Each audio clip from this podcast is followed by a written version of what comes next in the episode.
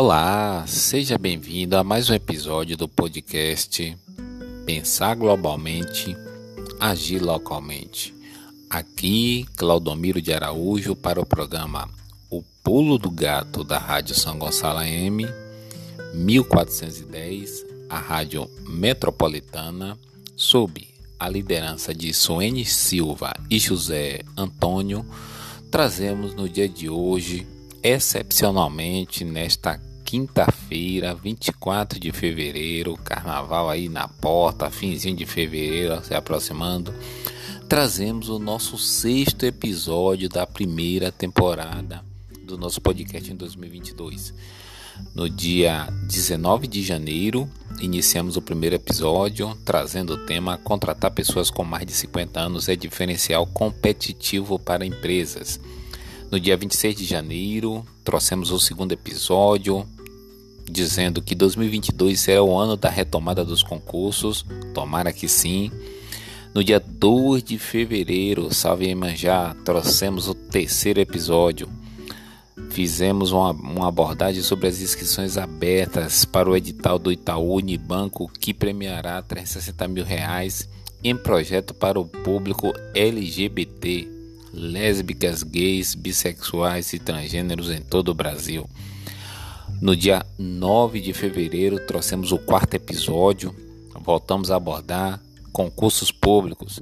Trouxemos que o concurso da aeronáutica tem novo edital publicado para nível médio, com vagas para trabalhar na Bahia.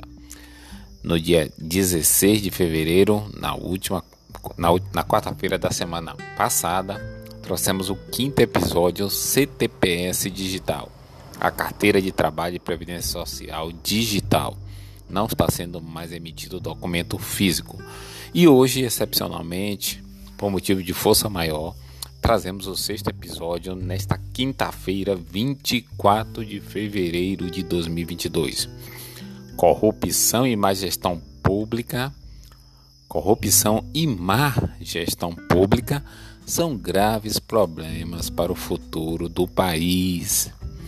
Pois é, o ano de 2022, Suene, José Antônio, amigo e amiga ouvintes, o ano de 2022 começou com um antigo fantasma assombrando os brasileiros. É, ela mesmo. A corrupção e isto porque o país caiu mais duas posições no Índice de Percepção da Corrupção, o IPC. Com isso, o Brasil ocupa a colocação no ranking de número 96, que conta com um total de 180 países. Quanto melhor a classificação, menos o país é considerado corrupto.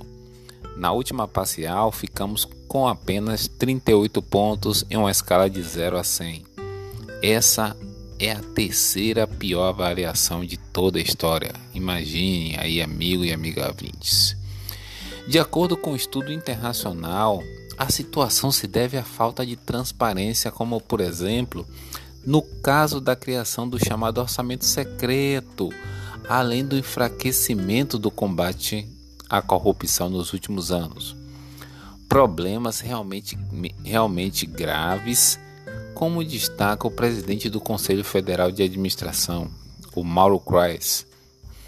Em um país onde nós temos o orçamento secreto de bilhões de reais, amigo e amigo ouvintes, quando a gente, por outro lado, clama por transparência e o parlamento brasileiro aprova o orçamento com a conivência do governo federal com verbas que não podem ser devidamente policiadas e acompanhadas, demonstra que, do ponto de vista da administração pública, nós temos um caminho muito, muito árduo pela frente. A solução pode ser iniciada com a mudança no modelo de gestão do Brasil. Pois é, nós temos aqui para mostrar um caminho. A corrupção, amigo e amigo ouvinte, Suene, José Antônio, a corrupção tem tudo a ver com modelos de gestão. Na medida em que nós estamos avançando com programas de integridade e de compliance na gestão pública, nós vamos conseguir reduzir substancialmente isso. seria fundamental determinar a obrigatoriedade de programas de integridade, de gestão de compliance em todos os ambientes públicos, federais, estaduais e municipais.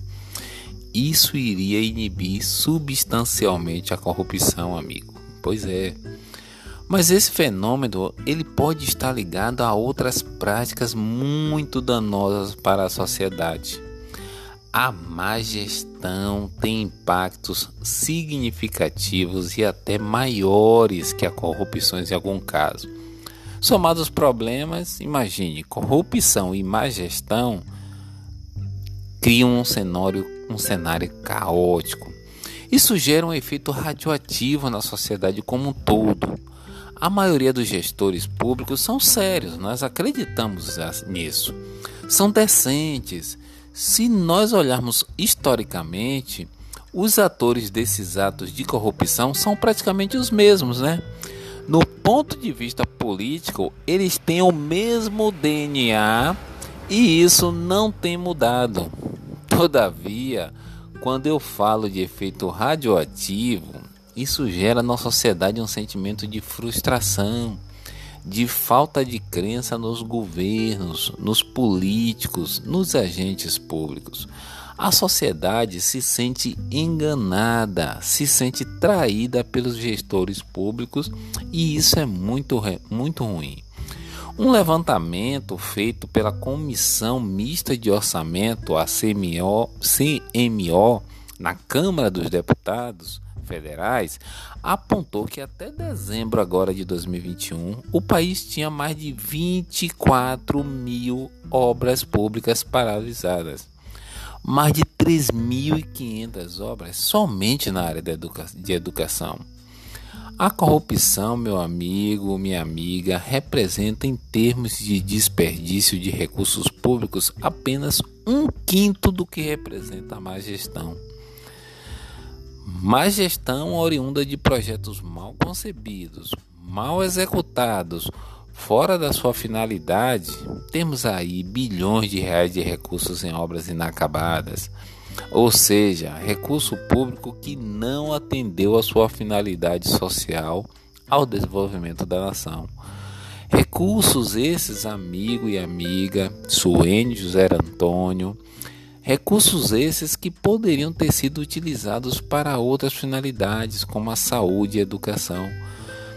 Esse é um cenário, um raio-x do Brasil nas todas as esferas, né? seja no município, seja no Distrito Federal, no, no governo do estado, seja nas capitais, seja no interior, seja no, na administração central federal. A corrupção e a má gestão pública são graves problemas para o futuro do país. Aqui, Claudomiro de Araújo, trouxemos no dia de hoje, quinta-feira, excepcionalmente, o nosso sexto episódio sobre corrupção e má gestão são graves problemas para o futuro do país. Um forte abraço a todos e a todas e até nosso próximo episódio.